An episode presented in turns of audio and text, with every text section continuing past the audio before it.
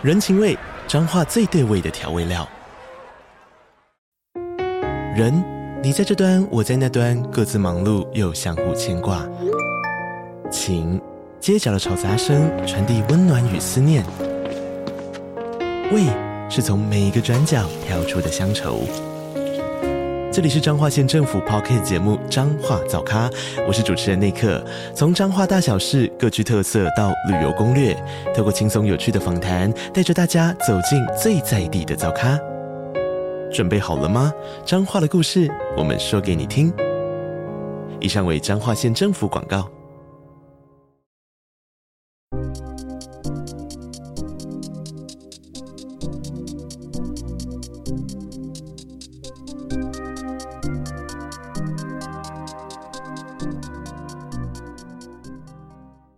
欢迎大家回到篮球乌托邦的 Podcast，我是今天的主持人 Kai，我是 Quan，我是 Mike。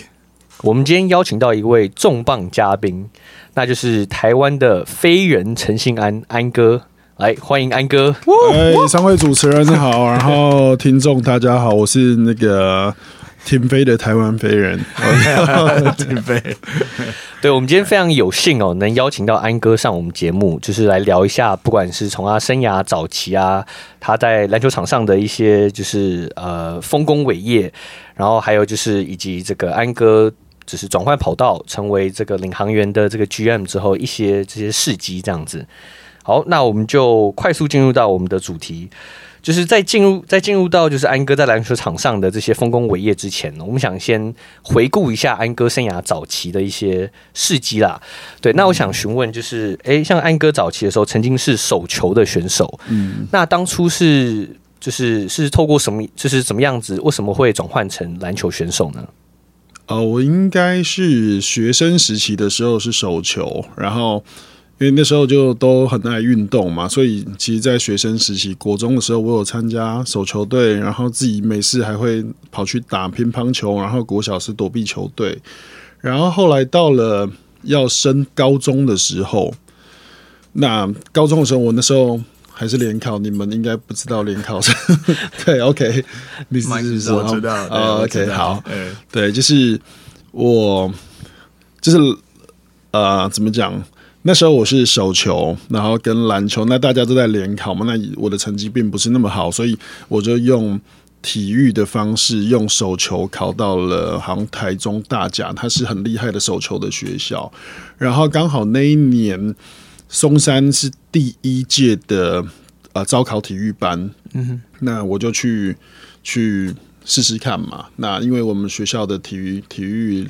老师就给我们那个松山的简章，我就去报名了。那也很幸运的就考上，所以我那时候其实我有两个呃两三个学校的选择，就是比一般的联考生，因为比联考生还早知道我自己有学校，很开心。嗯、那所以我可以去大家或者是去松山高中。那最后选松山是因为啊、呃，第一个离家里很近，嗯，那我觉得很开心。然后再来就是。因为我自己用考试，我也考不到公立的第四志愿，所以就 OK，就顺顺的吧。诶、欸，那讲到桌球队啊，讲到手球队，就我想问一下，就是早期在训练这些不同的运动的时候，这些训练过程中有没有哪一些技能是你觉得有让你在后来转换跑道变成篮球员的时候，有没有受益很多的地方？我觉得其实有诶、欸，就是我后应该是说我在。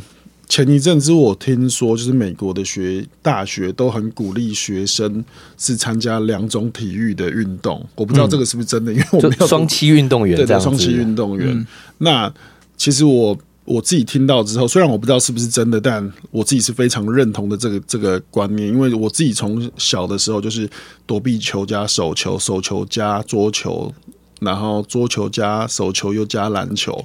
其实它每一个运动的项目的。逻辑都很像，可是运动产生的力学方呃力学方式很像，嗯，可是应用技巧上面都可以互相帮助去提升。嗯，对对，因为我们都知道，就是安哥是飞人嘛，就是是亚洲的传奇扣将。嗯、那但其实很多人可能不太了解的是，就是安哥其实，在篮球场上，其实你的拉杆上篮等等，也其实是你的招牌。对，很多不管是 coast to coast，、哦、或是就是一步切入之后那种上篮。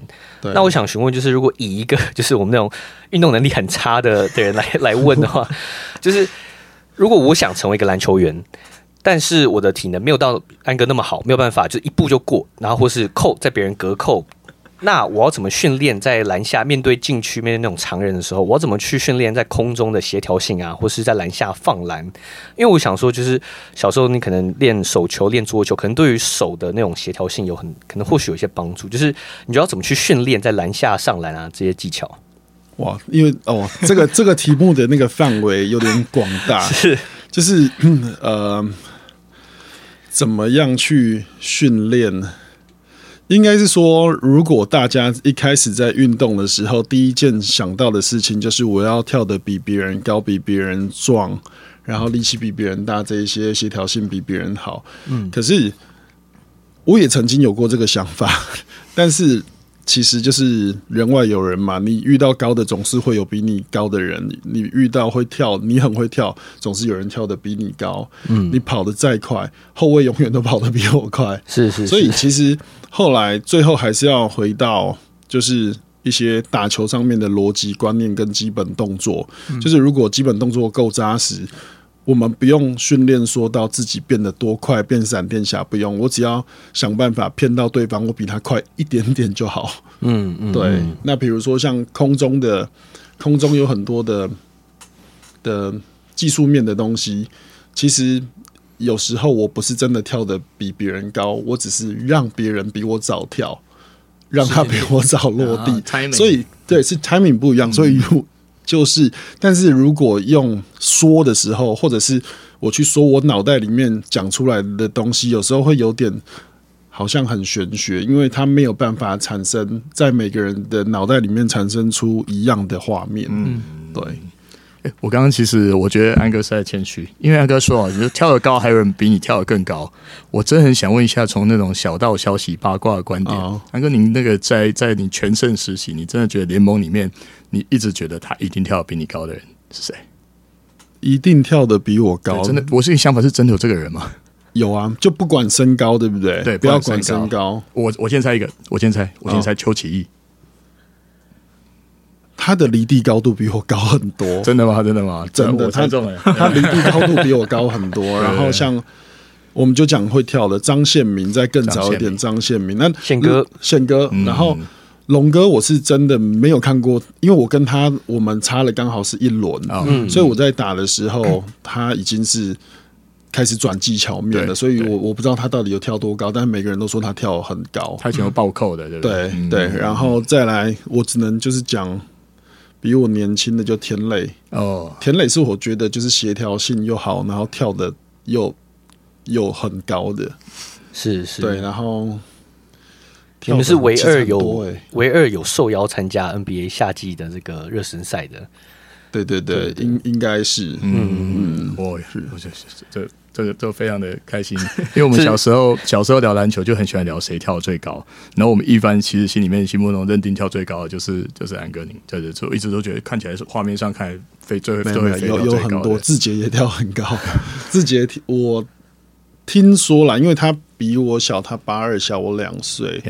我听说他跳起来，他那时候。身材没有顾得那么好的时候有点重，可是好像他跳起来还是可以很接近头接近篮筐。你说基隆海事的时候吗？哇哦，文化大学，啊后后来我升文化大学之前，升文化大学之前，就是他他还没有瘦下来之前，就头已经快撞到篮筐了。呃，还没有还没有还没有增重之前，对，但但他现在已经恢复了嘛，对，恢复的还很好。我刚才我刚才提到那个邱启义，这个这个这个球员，是因为我我好像。就是我听过很多他的传说，他也是很多类似的传说，什么头撞到篮筐之类的，对，对，类似这样子。嗯，不过我们还是一致认为，就是我们在市面上画面上看到，我真的觉得安哥是跳最高的人，跳跳的方式不一样，但是都跳很高，跳最帅的人。哦，谢谢。哎，那 安哥，哦，不好意思，Go ahead，Go ahead。没有，就安哥，你刚刚刚好提到像龙哥、像宪哥这些前辈们，对，那就是。在早期，你可能在就是看着他们打球的时候，或是跟他们练球的时候，嗯、有没有哪一些就是他们有没有就是教导你什么东西，是让你觉得到后来球员生涯都是觉得很受用的？啊，嗯，其实那个时候，因为我一开始在松山大二，哎、呃，松山高二的时候是就进到台湾银行，嗯，那其实我对到的都是比较资深的学长，是，然后在。台湾银行再待两年之后，等于是我高一的时候，我又进到了裕隆，所以我是台呃哦，我想一下哦，不对，我高二、高三、大一、大二，然后都在台银，然后大三又进到裕隆，然后其实跟这些比较呃非常有经验的学长打球，要专注度要很高，嗯，不管是进攻或者是防守，因为在进攻的时候变成要一直去观察。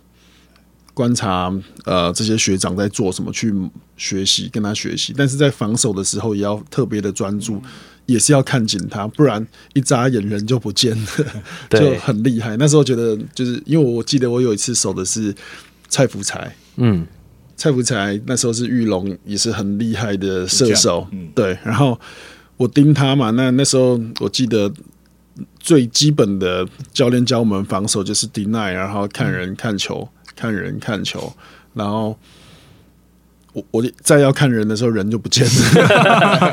对，是谁告诉我说要看人看球？对啊，对啊，无法无法专注，是，对，嗯，这个这很厉害。我觉得像我我我就是觉得就是老打打球经验到一个程度，然后都很这种招，比方说我先偷摸你一下，转移你注意力的跑掉之类的，对对对，这种招很多，这样很厉害啊。对，我们刚刚因为其实我们刚刚聊到台湾 史上的一些扣将嘛，其实我会好奇安哥你自己第一次扣篮的时候，在比赛中扣篮的时候是什么时候？你有印象吗？我忘记了，对不起，我忘了，我真的忘了。OK OK，没问题。对。但是应该是高中的时候，是高中的时候，高中的时候。哎，看你第一次扣篮是什么时候？还是高中的时候？这个这个就不要问，这个我也忘记了，忘了，在 Two K 里面对不对？这个我也忘记了。你这样一问，我这反而很自己很好奇耶。对，想要想一下啊。那没关系，那你生涯中你最喜欢或是最印象深刻的一扣是哪一个？嗯。因为现在大家看到的都是网络上面有影片，就是可能是我已经在业余或职业的时候，那我自己的确会比较记得的都是高中那时候的的时候就的的状态。有的时候是跳球，我记得有一球是跳球一下来，我也忘记是谁，记性不太好。然后我一跳球才一下来，然后我一抓到运一个球，我就跳进去灌篮。然后我那时候跳很高嘛，就双手一灌。然后又想抓框，那其实力量也没那么大，没抓住，我就整个背平飞出去，摔到那个篮，摔出去是直接摔到那个篮架的哇，那个旁边，然后就腰很痛。但我我那时候我们联赛是一连续好几天都要打，现在好像也是这样子，高中篮球联赛。哇。隔天对的是要对的是在新中学，那时候在新中学非常的厉害，有什么欧阳靖恒、华金国、哈校园、谭博强，就是大家平均胜分六十分，大家对想最想对到的球队。就我就前一天这样一摔，我就没办法打了。对，有时候还是要兼顾就是安全性这样子。但那时候就是。高中生什么都不怕嘛？对。对，但那球放进啊，然后那球有进，哇！对，那个弹一下掉下来，那个我记得，就是那时候的篮筐很很呃，对不起，就是没没有那么对。那么有弹性，就是那时候的品质最好的情况下，然后我一抓，哦，怎么这么硬？我来不及了，就出就出去。但我确认一下，那一球是中场跳球还是是在中场跳球？哇，然后一步就直接就就运有运球了，就下来运一下就球就就因为很远嘛，才会摔这么远。对，可可惜没有画面，没有没有，那时候好像都没有。有一个有画面的是对那个好像屏东中学，我高二的时候从从左边底线切进去，那球也是我非常喜欢的一个球，因为我我自己在。那时候都一直在幻想要做出这一个球的动作，因为那个脚步是完全是手球的脚步。OK，就是往左边，然后他刚好是一个用右边的压肩进去，然后准备要手球要要射门、要跳起来的动作，所以那个动作会是我跳最高的一个动作。嗯，所以其实我一直有幻想要做这一球。对，那一个是我自己最喜欢的手球射门，所以我的画面是像那个 Blake Griffin 飞起来，然后这样子往下，有点。他是单脚跳，然后但是跳起来的时候，就是因为通常我们在射门的时候是人还在空中上升，所以我还在上升的时候，篮筐已经到了，所以变成我可以把篮筐。整个压下去，我还在上升，就是就往框的确是在上面，但是我人还在上升，所以我可以把它压下去，我再飞出去。那个时候，对啊。但从那球之后就没了，就没有那种经验。对啊，这个我们一辈子都体验不来的那个，就是高中啊，对对对对，就是高中、大学那时候体能 年轻、体能正好的时候才能这样玩呢。嗯，对啊。不过后来在像是亚洲杯啊，或是像呃后来打像琼斯杯等等，其实有好几球就是安哥不管是快攻或超节之后反快攻，然后也是那种双手飞扣，其实也是有好几球这样子。嗯，对，所以其实那能力好像其实一直都一直都存在。对。应该是我每一年打球的观念都一直在改变，不太一样。就比如说，你说什么时候打球最成熟？我会觉得现在我打球最成熟。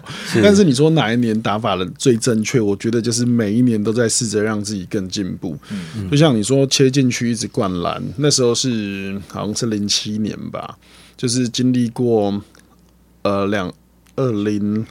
二零零二去国王，零三去金块，零三零四去金块，然后后来我留小联盟，然后小联盟教练跟我说：“你快攻不灌篮，那你就下来；你三分不投，你就下来。”嗯，是对，所以就导致我后来一一回到国内打球的时候，就是三分来不管就投，反正谁空档谁投，我空档我投。对，然后切进去有人，我也不管有没有人，我就是要扣，因为他说你不扣就下来。是，对。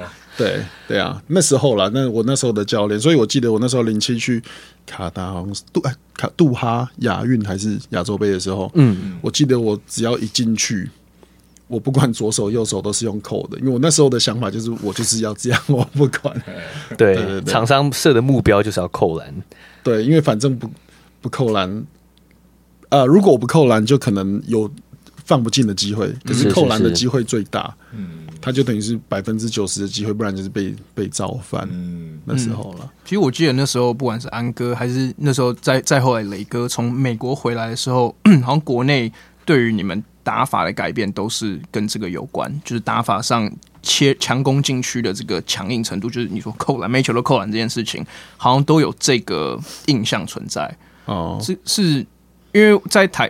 我我自己没有打，我自己没有打这么高高等级的篮球，但是在台湾应该没有教练会灌输这样子的概念吧？就是说你切入有有机会扣就是扣，有机会投就是投，这个是不是跟国内篮球教的方式有一点点不一样？我应该是说，其实教我不知道教的一不一样，但是我觉得对手会不太一样，因为 OK，就像我去小联盟的前面。来多久啊？我记得 我练了多久啊？我都没有。我想一下，我练球练了两个礼拜，我都没出手。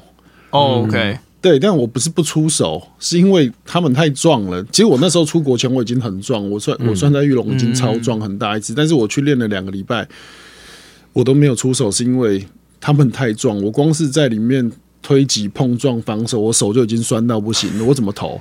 嗯，然后是投到、嗯、是到后来教练说，就是那时候他说，你再不投你就下来，对，我我才开始投，然后我就就已经习惯碰撞，对，因为我的对手不一样嘛，他们就是每一个都超级壮，哎、欸，他们我记得我刚去的时候我很壮，对啊，OK 啊，但是他们看我就很像那种小学生，back back out，嗯。出手卡位 back out，一只手就把我拨到外面。我说什么鬼？你们在干嘛？然后后来就是，反正练完球下我就会一直去做重量啊，然后去让自己更进步。那我记得，反正这两个礼拜，因为我我都没出手练球很累，然后那时候英文也不好，就开始念英文。我就想说，哎，美国为什么一个礼拜只练一次球？我也觉得怪怪。我后来两两周后，我就开始去做重量，才发现哦。其实大家都在做重量，就是自主训练。是是，对啊，对身体强度，就是我觉得这是天生上本来就有差异，就是跟可能国外的球员。但是其实这个训练的观念，嗯，其实我们跟就是说我们都讲国外嘛，就是可能西方西方这些国家们，嗯，确实也落后一大截，对不对？就是以过去来讲，当然我觉得我们现在。就是我们可能国内的篮坛啊等等，在科技上啊，重视这个重训上面都有很大的提升。但是就以你您两千零二年去到沙加缅度参加热身赛的时候，就是你觉得那时候，诶、就是以您那时候的经验啦，你觉得那时候除了身体对抗性不足以外，就是可能有落差以外，你觉得还有哪一方面是你觉得，如果你现在回过头去看，有哪方面你会觉得那时候应该要特别加强的？我觉得可能说在训练方法上面有没有碰到什么 culture shocks，就觉得呃这个跟我们很不一样，这那我觉得我们值得学习的这样子。训练的方法上面，我觉得或是哪一块、呃、哪一块的训练上应该要加强做很多这样，中训做到爆也不是哎、欸，就是、嗯、我我觉得不是不只不会只是这么讲，这个这个有我我要稍微整理一下，因为它不会是只有。力量啊，速度的东西，因为其实就算我去，嗯、我不知道为什么我去做重量，我还是会比他们做的重。可是，在球场上，我的力量使使出来就是会比他们小。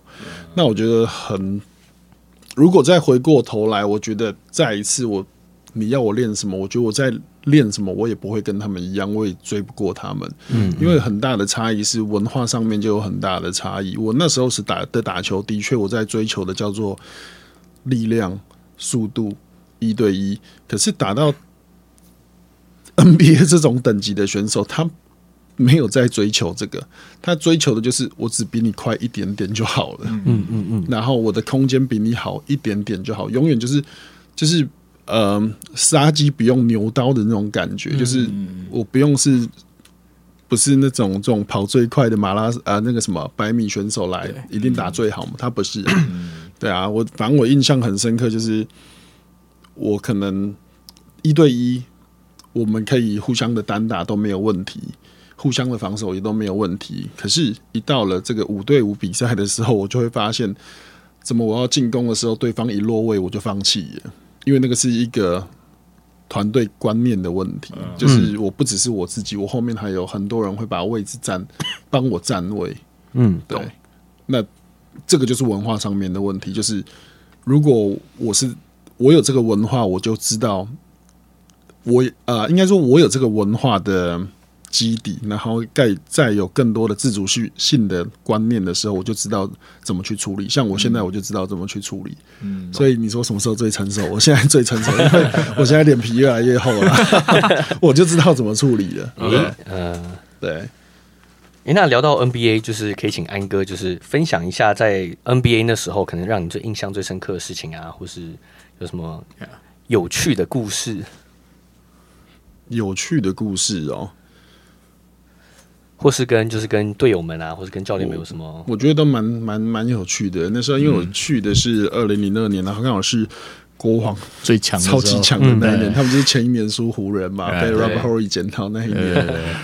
然后我就去，然后当然过程都都非常的开心。我记得就是我们有一刷、两刷、三刷，我是到第三刷剩四个人才被刷掉。那我那一我记得那四个里面还有 Chris Webber 的弟弟，嗯，也在里面。然后也也 David Webber，对，哇，对。然后反正这些老大哥都会很很很照顾我们啦，就除了。我们看到练球互动之外啊，或者硬体设施上面，都是对我来说，我都是会非常惊艳的。嗯，因为台湾就是没有这个环境，然后我都觉得哇，怎么这么好啊？每天都想说，怎么 这么这种环境，台湾什么时候有啊？对。当时前进到最后，就是留下球员名单上面的有一个球员，后来就变成一个 big name，他是 Gerald Wallace。那呃，安哥，你跟亲身跟他对抗，今天他打球的感觉怎么样？他那时候也是，他比我早。一年，他好像前一年被 pick up 进去，然后他，我觉得他超厉害，就是身他就是那种身体条件非常好，然后我跟他打球，我会觉得他的动作很像 Michael Jordan，就是他那种延展性跟横飞，然后跟一些在空间上面的判断，是真的非常的好。嗯，然后就是我知道我再怎么练也也追不追不上这种人，对啊，绝对追不上。我记得以前好像有一部那个井上雄彦的漫画，其实是安哥刚才讲那个扣篮掉下来，我觉得那时候觉得哇，好像樱木哦，对不对？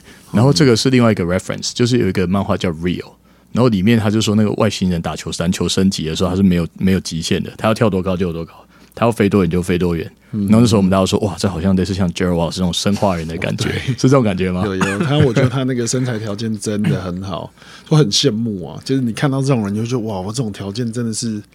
一定会超厉害的。可是我认识知道安哥是个很谦虚的人。我其实觉得当时其实大家放对应该是差不多的。所以如果说安哥你当时你要跟他对抗的话，你要用什么方式去，就是去把这这个这个这个把这个优势化解掉？你要怎么样跟他攻守呢？跟他放对要怎么做会比较好？如果还记得的话，对我因嗯，就我那时候蛮好玩的。我那时候有有有热呃热身赛的时候或。我们还有队内的热身赛，我对到还是 Mike Bibby，Mike Bibby，对，然后不然对打就是对到 Peja 啊，对，Peja 高很多吧？Peja 六十九，哎，对他们很高，但是就是会对到他们。哇，然后 Gerald Wallace，哎，不，他那个 Gerald Wallace，对他反而对到的没没有那么多。嗯，但老实说，就是对到他们，不管是现在啦，跟以前的打法绝对会不一样，因为以前。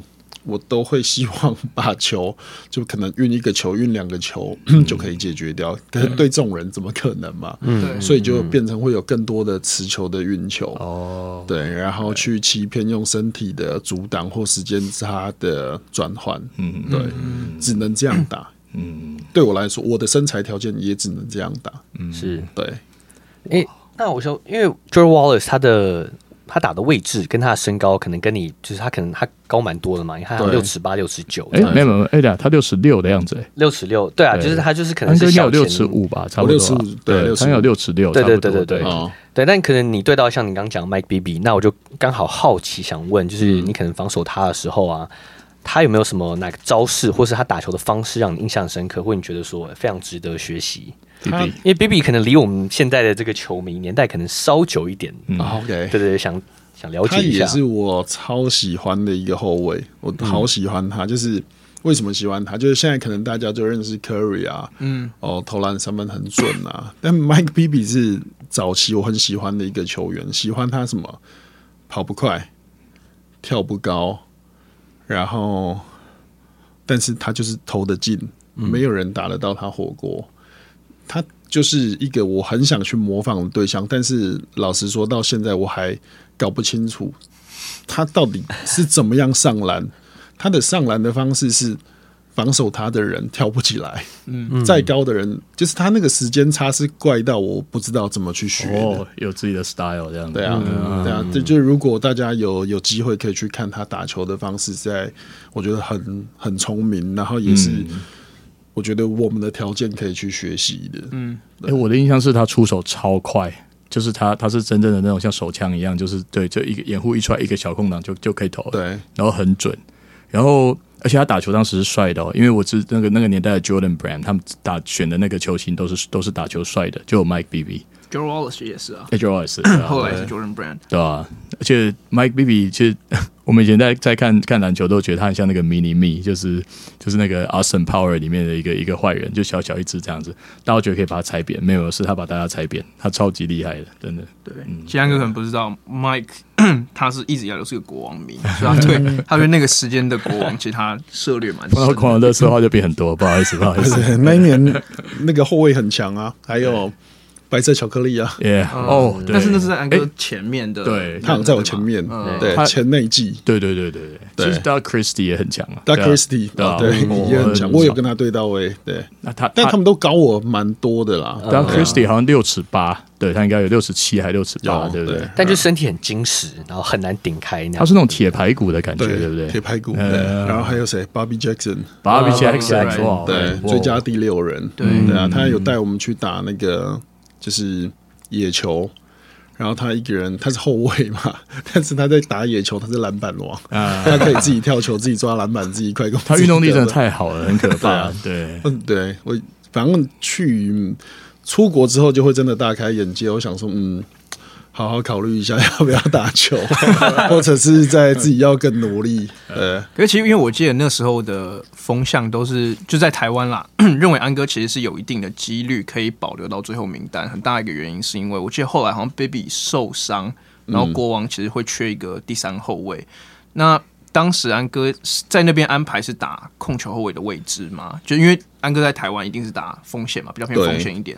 但是到美国没办法打的比较高大。嗯，那时候有没有面临到就是可能位置上面转换的一些比较困难的地方？其实这个就是现在台湾的篮球环境遇到一模一样的问题，嗯、就是所有的选手上到职业之后啊，他变成他没有办法打球，因为他在国高中、大学的时候就已经被定位他是中锋，他是锋线。哦嗯、可是其实他打到职业，他有一百九十五公分的时候，他顶多就只能当到二号跟三号。嗯，所以他从四号跟五号要转二号跟三号的时候，他很别扭。对，那为什么我会讲这件事？就是其实我那时候过去的时候，我认为我在高中的时候就应该是练控球了，我就不会是我要么就是一号，要么就是二号。但是我在 我在呃呃业余台湾银行或者是玉龙的时候，我都是打到三号。我甚至回到台湾变很壮的时候，我是兼四号。嗯，因为我我够壮，但是够快。嗯，对。然后打三号的时候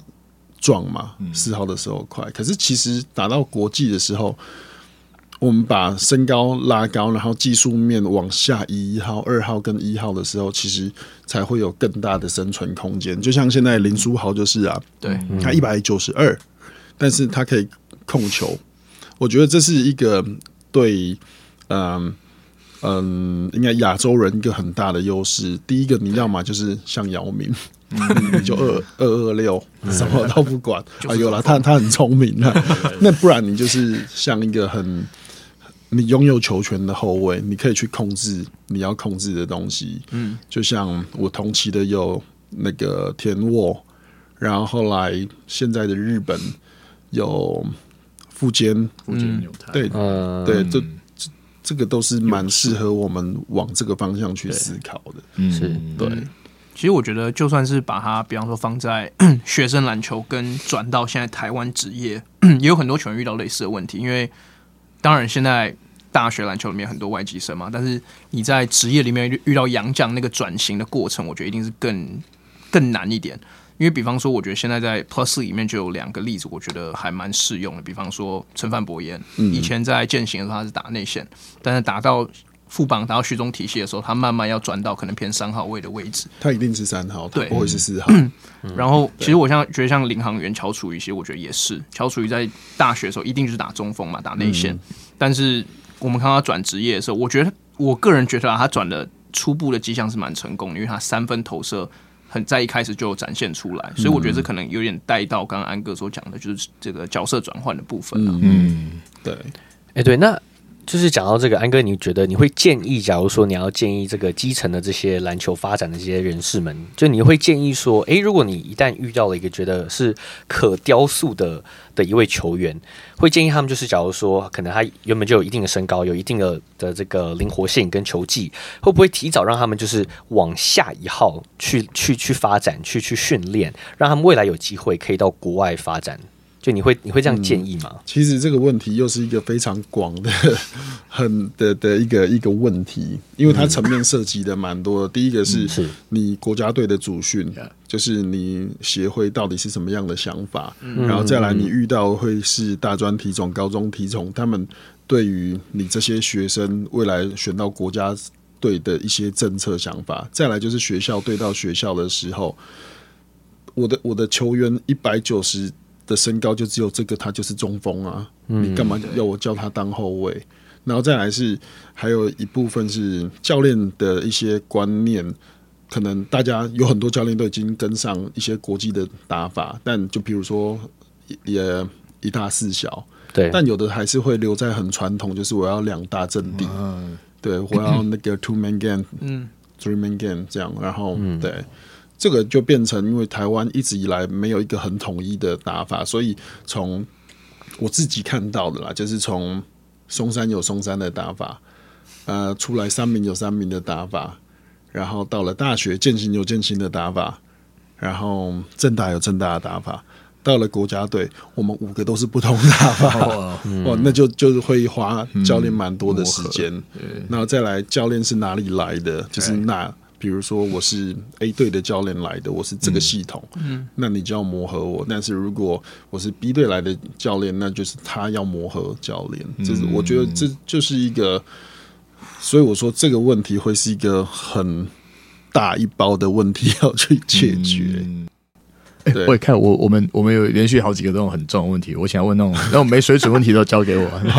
我们刚才听到两个有趣，我刚才听到一个名字叫姚明，然后我又听到就是 timing，所以我就想到就是安哥的那个就是最最最有名的扣篮，然后每那个扣篮我就觉得哇，好像就好像 Kobe 去扣姚明一样，然后也很像 Michael Jordan 去扣去扣那个 Tikimbi Mutombo 一样。嗯那时候怎么做到的？怎么把扣一个一个？对，怎怎怎么达成这个扣篮的？其实那个就是二十岁啊，二十岁有的是什么？就是傻傻的冲进了。可是我觉得那好像是 timing 抓到了，对不对？就是他他补防来不及嘛。嗯，那一球是反正呃，我的印象是龙哥从底线右边的底线切进去，所以对。再分出来，呃，姚那个姚明他一定要过去协防，嗯、所以他我从左边的四十五度角跟进的时候，等于是他必须要转一百八十度，对他，嗯，哇，不是对他，对我们所有的人来说都是一个非常困难的动作，对，所以他一定会慢，嗯，对。所以其实就是我也灌的莫名其妙，他也被灌的莫名其妙，我觉得啦。哎、欸，那个很，那球很厉害，是双手哎、欸，就双手其实那个、嗯、那个那个时机要更大啊。就是我觉得那球就是在亚洲的历篮球历史上，真的会变成一个永远的画面。我前一天有去把篮筐调低五公分，嗯、很辛苦啊，黑眼圈啊。可是姚明没办法调矮啊，还 是还是很难啊。但说在那一球，如果你不是扣进的话，其实你也很难在他面前放进，对，因为即使说他是。是一个转过来的协防，但他都还是很有机会可以，至少没有封阻到，至少会可以 contest 到你的那个干扰到你的出手，所以你那球一定就是要把它扣进，不然他就是有机会可以那么手那么长。我觉得用扣的几率会最高，反正扣不进也有掌声嘛。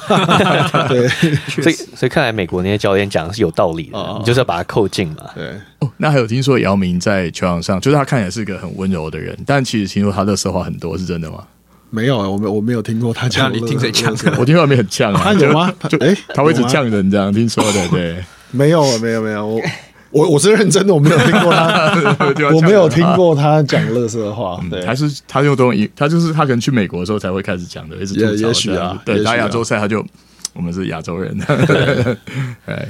欸、那我想聊，就是安哥可能就是最后一个有关就是篮球生涯上面的，就这方面，我想再聊到一部分，就是安哥从美国回来的时候，从原本大家都是说就是就是切入型扣将，然后第一得分箭头，到回来之后，回来台湾之后，很多媒体们都有就是在看到，不管是安哥在浦原的打球啊，很多媒体们都有冠上，就是你是一个全能型的一个锋线球员，这样子，就是不只是自己可以就是 ISO 单打。但是你也可以就是找到队友传导，或是在切入之后有很多非常好的分球的这些这些呃球技面上的进步。那就是我觉得安哥可以带我们就回顾一下，就是不管是从美国可能就是取经回来，或是回来台湾之后，可能不管是球技的这个经验上的成长，就是您是如何就是因为算是可能算不是进化，可就是如何就是让整个球技更全面这样子。我觉得这个问题就是可以说是进化，是是，也可以说是退化。怎么说呢？进化就是进化在呃，我每一年的观念都一直在进步。嗯，那退化呢，就是退化在我们每一年的身体都一直在退化。所以呢，如果我很年轻的时候，我身体状况很好，所以我状态很好嘛，我有速度，我有力量，我对到的的对手。比我小的时候，那我什么都不用管，我只知道我怎么做都 OK，嗯，我不用考虑太多。可是像我现在打球，我就不会再用一样的想法。以前可能晃两下，哎，人就在我背后，嗯，现在晃两下，哎，你怎么还在前面？为什么还在前面？那这个时候我的想法就要有很多啦，嗯，就要开始把。把视野打开，因为原本就是都看得到的。就是我们我自己平常都会练，就比如说骑个摩托车啊，这边过去三台摩托车啊，这边过去两台蓝的绿的啊，什么，我自己会稍微看一下。当然也是注重交通的安全，是是是，年纪安全第一，安全第一，因为视野很重要。那像这个年纪的的时候，我一落位一抓下来，我就会开始看。球场上的九个人的落位。当然有时候也会看到裁判的落位落在哪，因为有有一些动作会被裁判吹犯规的，或者是必须要让裁判看到对方犯规的，就是一落位就要看到。那谁的机会最大？我怎么样去引诱下一个轮转补防、三千协防的嗯其他空档？嗯，那我所以我说进化是进化在我的观念会更全面。怎么知道 hand off pick and roll，然后两人组合、三人组合跟球场上的角度、进攻关系、防守关系？退化就是退化在我的身体机能一直退化，所以我必须要善用我更多的。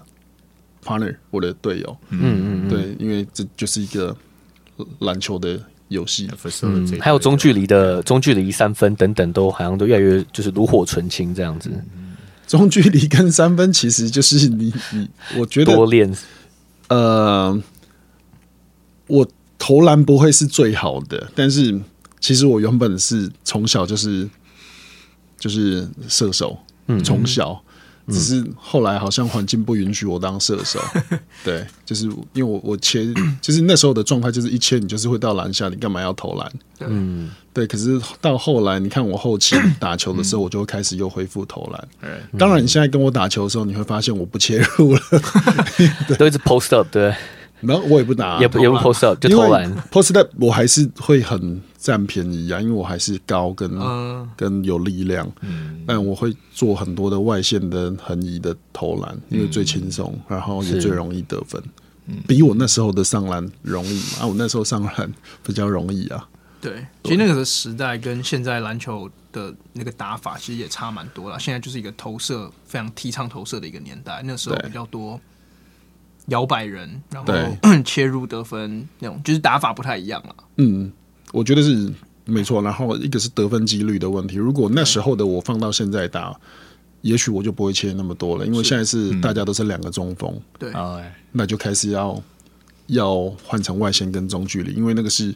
得分命中率的问题，嗯嗯，对，嗯嗯嗯，哎、欸，那既然我们已经带到球技面，其实我我一直很，我其实我对安哥的教学影片里面那个护球那个部分，我觉得真的非常 impressed。不管是放在什么位置，就是在每一个面对这个呃，就是眼前的球员怎么防守自己，要怎么判断，那一整套非常的有系统性，嗯、在每一个动作，那那个是就是这个部分你会。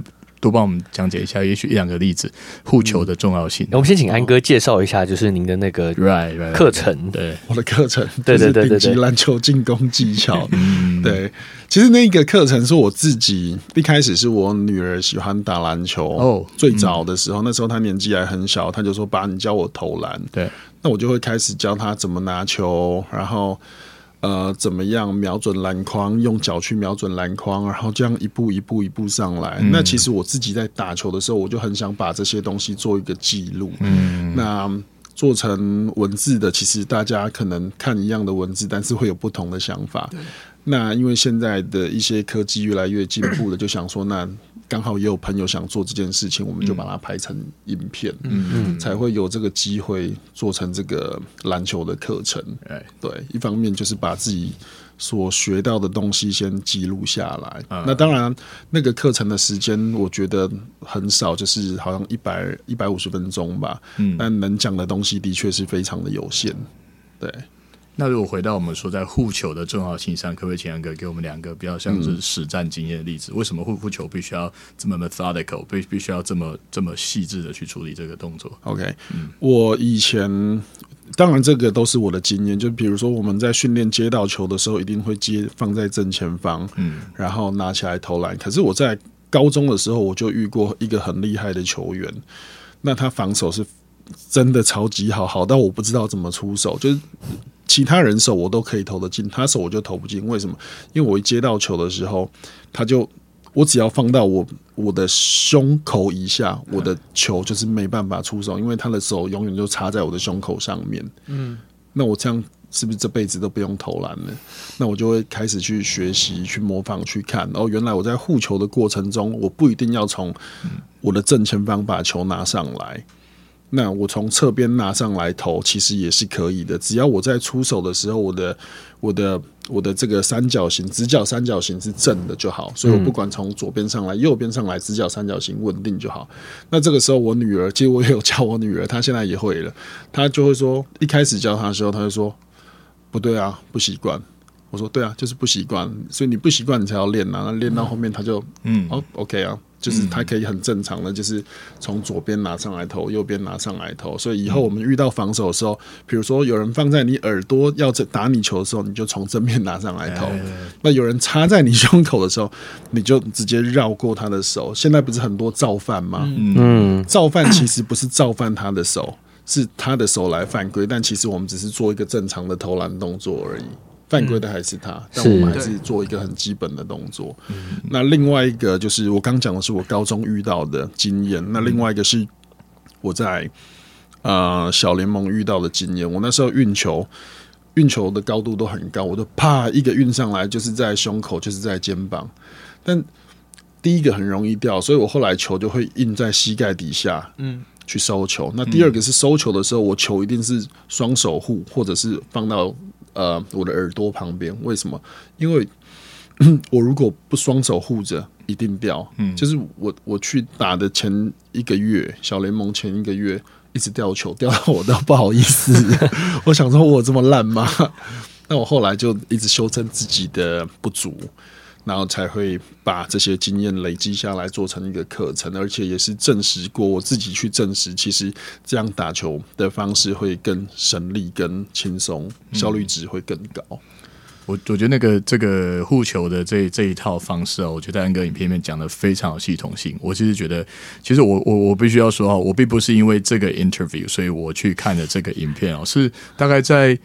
几个月前出的时候，我有一个朋友，他在那个哦，他是我打学生时代打球的朋友，他在云林那边当医师，他就他就贴影片给我，他说：“你看这个是护球，他讲的这么仔细，每个部分如果你要怎么样，你就可以怎么样。”他说：“我们打球，我们自己当学生的时候，如很爱打球，如果会这个的话，其实对当下每件事情都知道怎么做。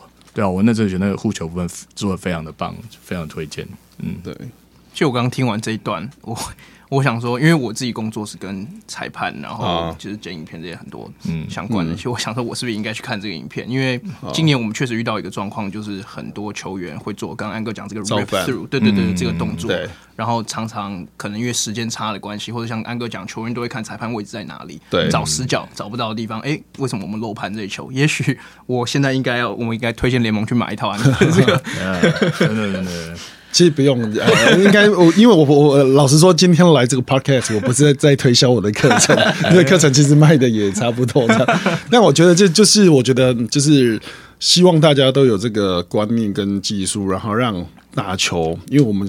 我们打球的一开始就是好玩，嗯，让篮球可以打得越来越好玩。欸、那至于裁判要不要看，我觉得裁判真的不用看，因为球员实在太奸诈了，因为太多花招了，真的很多花招。对，对，但我觉得就是以如果还在不管是初学篮球，或是想要在篮球技巧上要更精进的朋友们，就我觉得还是欢迎，就是上，就是可以去。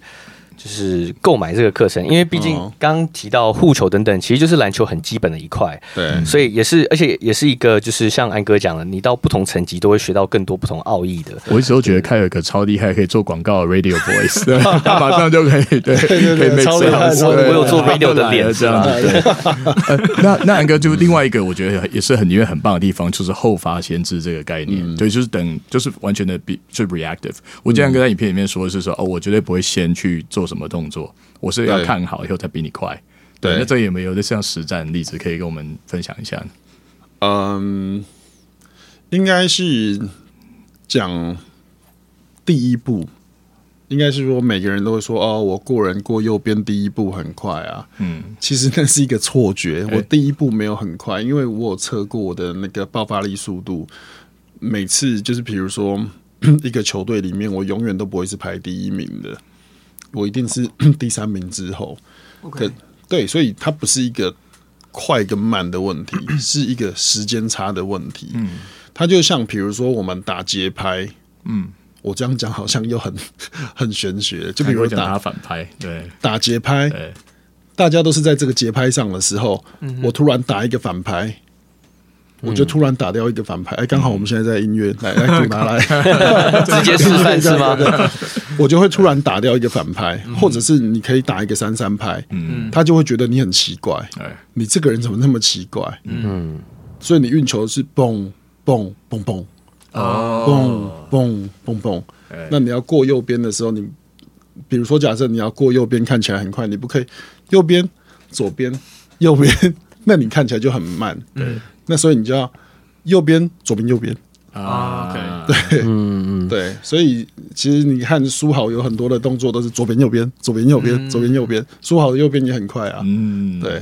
那几乎是他的 go to move，因为他他只要真实球启动，他第一步一定是这个，他加加一个头的动作。其实他的脚都没有在动，他做了这这是一个很优秀，他真的是一个很优秀的球员，就是他做了再多的动作，他的脚都还没动过。嗯，对，还有选择。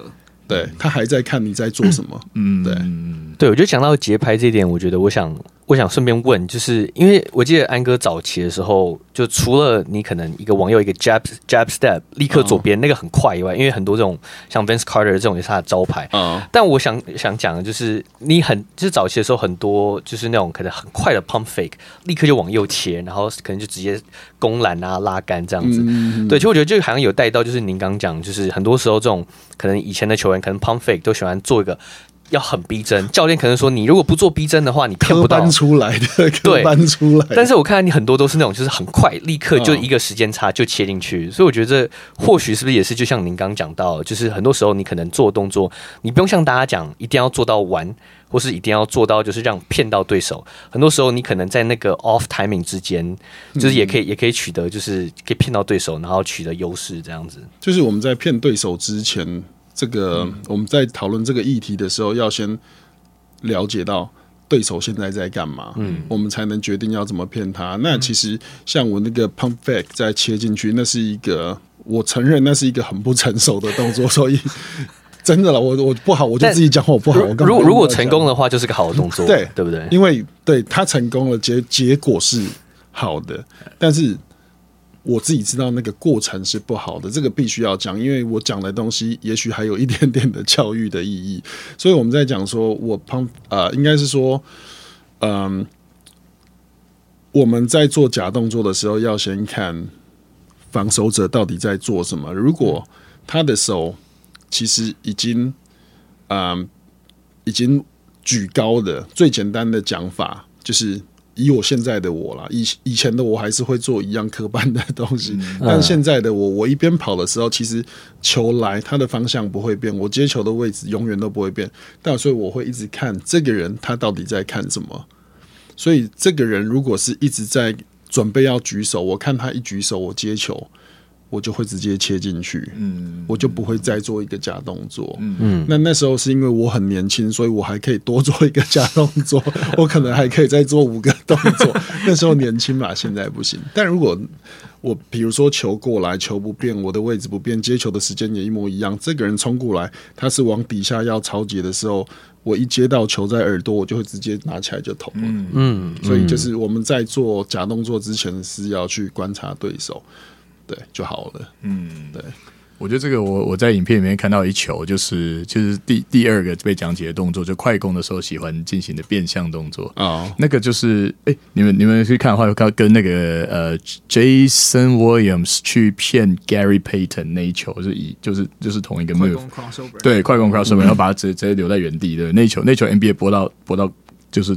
大概播几万次哦，我觉得应该有，这很精彩。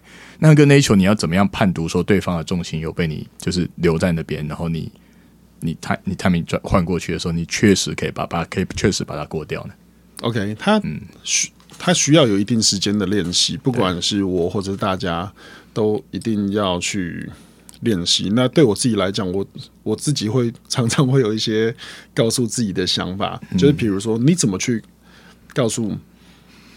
嗯，你怎么去告诉自己说你骗到对方了？嗯，那最主要的还是在观察。可是你在观察的过程，你必须得要出一个诱因嘛。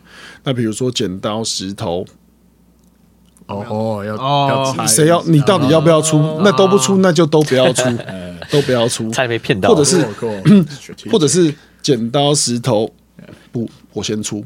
嗯。就还是一样回到那个 timing 的问题。那你说我怎么样去确定？我们是我是用我很喜欢用剪刀石头布来解释这个 timing 的问题。嗯，那回到技术面的时候，我怎么样去确定到底是你先出还是我先出？嗯，通常我是有球的，我就是我就是这个这这个叫什么？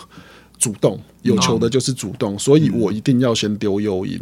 对，所以我一个转向之后，第一件事我会蹲下来，我蹲下来看你要不要动。嗯，你如果这个方向你不动，那我就继续往同一个方向。嗯，就是我的蹲不是说真的蹲下来看，不是那个观察，就是好像要过人的蹲。对，然后蹲下来你不动，我就动。但我蹲下来你。我一蹲你动，我就换方向，嗯、所以这要花时间。嗯、那当然你会遇到很多更高层级的选手，比如说你一蹲下来，他动了，你转方向，他又过来了，所以你要再转方向，嗯、所以这个时候就会有变成这个技术，就是我们在做的 inside out，就是嗯。cross over 加 inside out，、嗯、就其实它的逻辑就是这样产生的，它并不是。就是好，我们今天来做一个 crossover inside out，但你永远就是做这个动作的时候，你都不去观察这个防守的人在干嘛，嗯、他的眼睛、你的 eye contact 在哪，嗯、你的你的手放哪，你都不去观察它，那你就是一直在套招也 OK。今天我练了三招，很帅。就会变这样，我觉得那个剪刀石头布的的那个那个 reference 我觉得很棒哎，就是他真的可以解释那个策略谁克谁这样这个部分啊，对不对？哎，那其实在讲到就是说如何就是要观察对方的的，我记得以前 Magic Johnson 好像有讲过说他觉得呃，因为球员老球员到有经验球员到一个程度，他们身上有很多地方都可以卖你假动作，对。然后我记得他说防守位置要看着球员的前前胸，因为他说这个地方比较不会有假动作。对，但但安哥，你是副，你通常都看，都怎么样去判断这个对方的，就是重心位置？你是大概都看哪里？嗯，重心的位置，如果我必须很实在的讲，你遇到一个很顶级的选手，嗯、一对一是真的谁都守不住谁啊，是真的守不住谁。但你只能说你要让他走哪一边，嗯。你想让他走哪一边？这 OK，、嗯、就是我只想让你走左边，因为我有队友。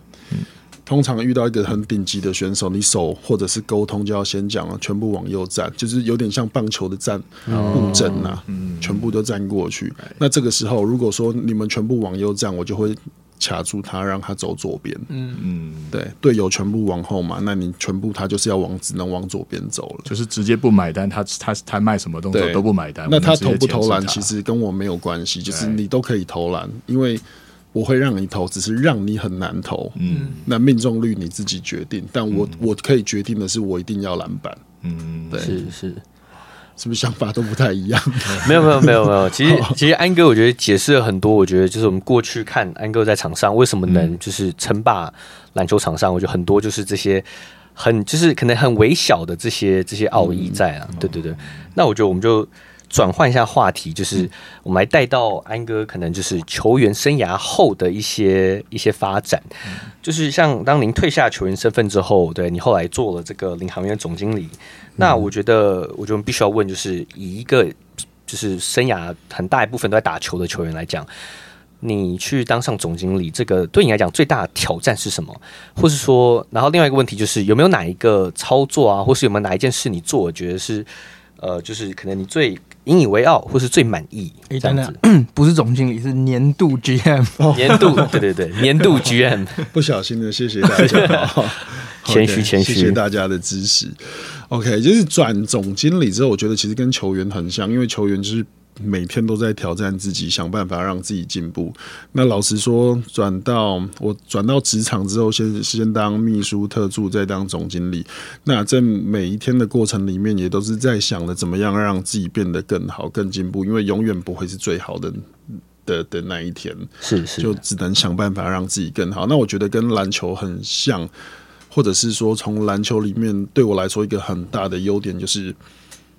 嗯，就是我知道自己不足，那我自己知道要一直去学新的东西。嗯，对，嗯，对。那在领航员那，就是当 GM 的时候，就是你会，嗯，有没有觉得说，诶、欸，有哪一个哪一部分是你觉得很就是很难去克服，但是你最终克服，就是或是说哪个挑战是你觉得你最终有不管可能是化解它，或是说有就是克服这样子？我觉得哦，很多哎、欸，很多。我觉得 GM 真的呃，篮球员好当很多，GM 好多那种很很特别的事情哦。那、嗯、当然就是比如说场呃场地赛务啊，人事啊，那我觉得人事最。最扎心的就是你每年在在交易的时候，因为他是跟了你好几年，然后你必须得交易，或者是你要找人进来，你必须得要去沟通。那我觉得它其实是一个一门很很很大的学问。那跟球员，特别是我球员的时候，是完全不讲话的，是啊，它也是一个很很很好的挑战。嗯嗯嗯，训练可能沟通啊，人人跟人上面，对，教练跟球员，总经理跟教练这样子，对。哎、欸，那我想问，就是因为我们就是都，我们从 Plus League 呃元年开始，我们就关注，就是很很关注啊。嗯。那像您二零二二二年的时候，那一年领航员算是选了蛮多人，除了状元就是张镇雅嘛，嗯，然后选了这个小白白耀成，然后还有丁恩迪，嗯、就可以带我们就是。就是回顾一下，就是不管是选秀前在做这个 scouting 的时候，或是后来选选选进他们的时候，就是这中间的不管是心路历程啊，或是有什么感想。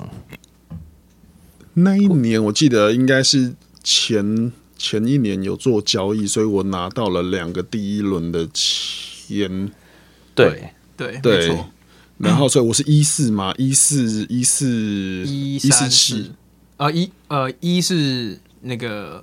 张镇雅，一是镇雅，二是那个陈范，陈范，然后三是小白，四是丁恩迪，然后后来后面还有个林志伟，哦，对。对对对对，所以其实现在的那个阵容其实很多都是那时候选进来的。对，那那一年我觉得，当然 主要跟前一年有交易成功的交易到呃一个第一轮的顺位，那。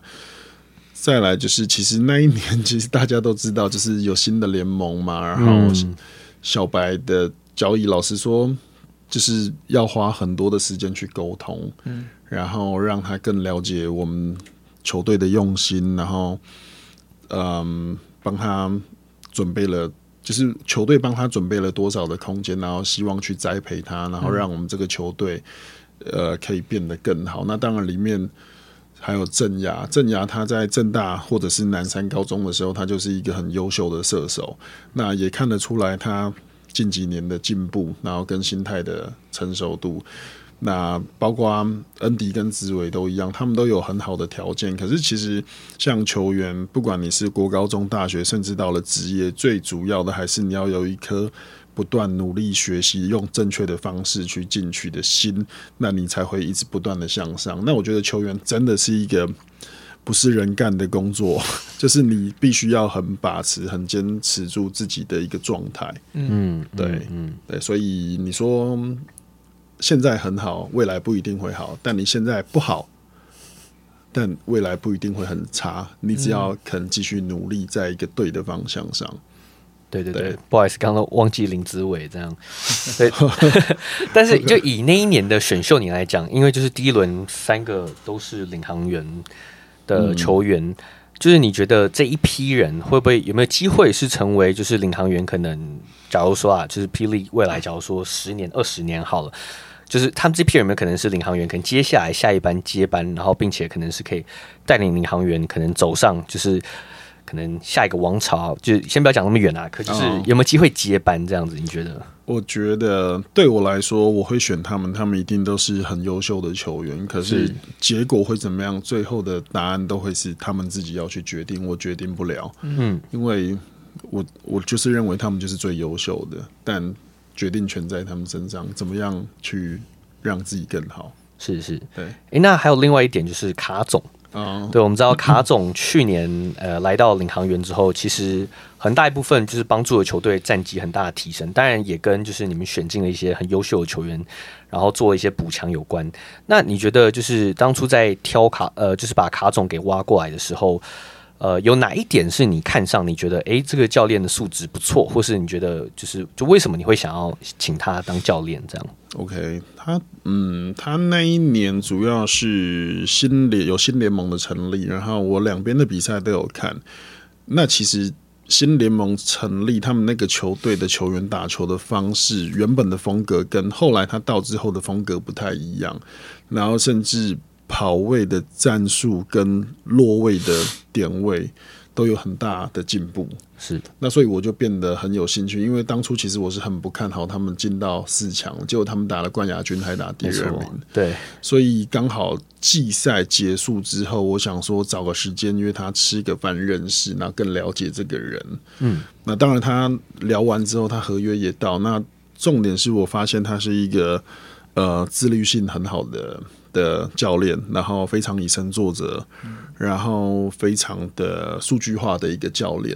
那我觉得他会有机会当一个球员的榜样。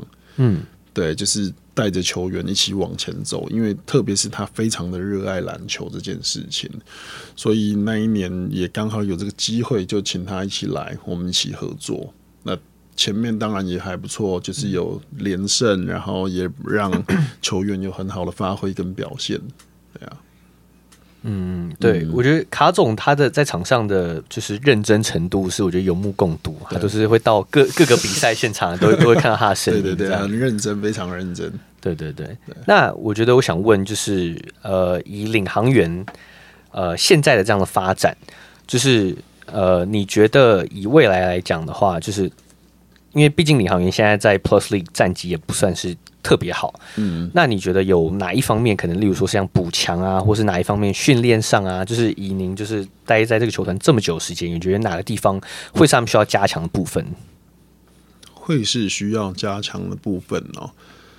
嗯，应该是对我现在的的来看，现在这个联盟它有点分成前段班跟后段班。呃，有点明显。那前段班的部分，就是他的攻守次序都非常的明显，就是篮板、落位、快攻。他的比如说进攻，他有一个组合的顺序。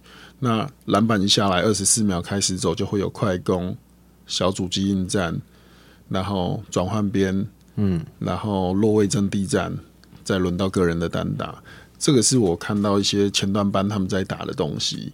那这个进攻的二十四秒会造成防守者很大的压力，所以变成防守者很难再回过头来打防守者的二十四秒进攻，它是有一定的一个模式在的。所以通常前段班他们都会一直希望自己是一个模式，嗯，快攻二十四秒，如果快攻五秒能用到，好像防守没防守，但是心很累。因为五秒就被得分了，但是如果你快攻二十四秒里面，你可以找出十二到十三个出手的机会，这一定有的。快攻转换边小组组合 transition，然后 setting game 单打，一定会有十二个到十三个机会出现。防守心也很累，只要能做到这个这个 rhythm，其实就很容易在前段班。你说，嗯。怎么样让球队更好？我觉得有很多的事情可以去发挥去做，比如说篮板、沟通、助攻。减少失误都是都是可以做的。有没有看到那个六九跟这个塔克老师沟通上好像有建树，对不对？哦，有有有有，很直白，很直白，对，很直白，我很欣赏。可是很正常嘛，就是直白的沟通很好，因为这个是一个年轻的球队一定要发生的事情，是就是不要去避免他或者当做没看到，因为我也我也我也跟我的后卫说过，你再不传我就不跑。嗯，对，那不然你跑。我不传，这我都讲过，对，一定的啦。这因为我我我们我们是正常人啦，嗯，对啊，谁要一直跑没有球？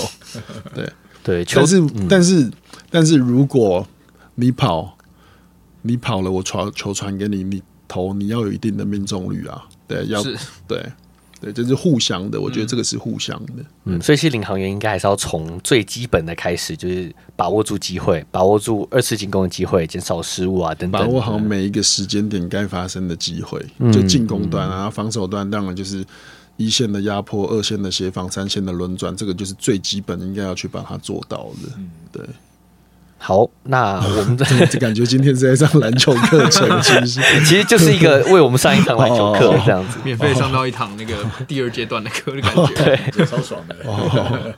那在我们结束前，就是我们过去在访谈中，我们通常都会问我们的这个访客，就是一个问题，就是可能在你生涯当中，或是就是有没有哪一件事情，或是哪一场比赛，就是有没有让你可能最觉得呃感到遗憾的？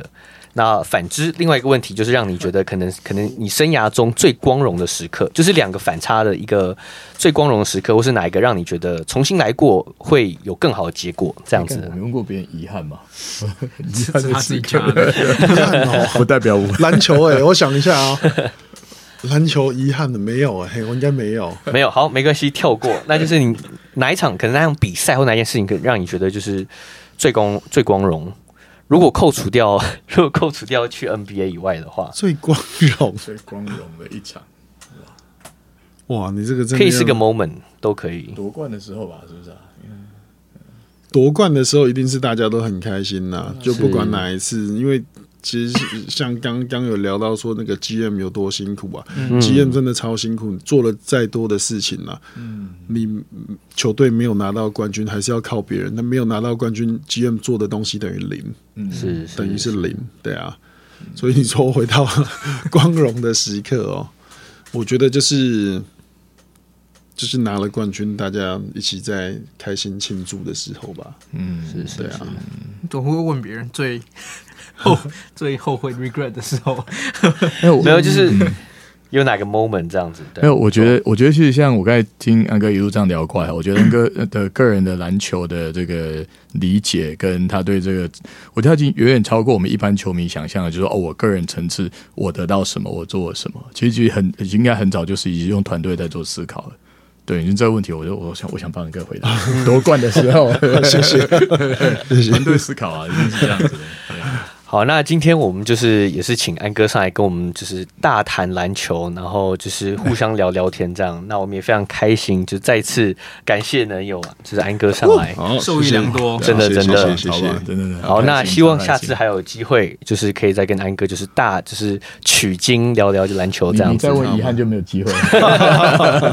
安哥其实刚刚已经摇摇头，不会不会，因为 我想不到答案，不会不会啊。好，那我们 Podcast 今天就录到这边，谢谢大家收听，拜拜，拜拜。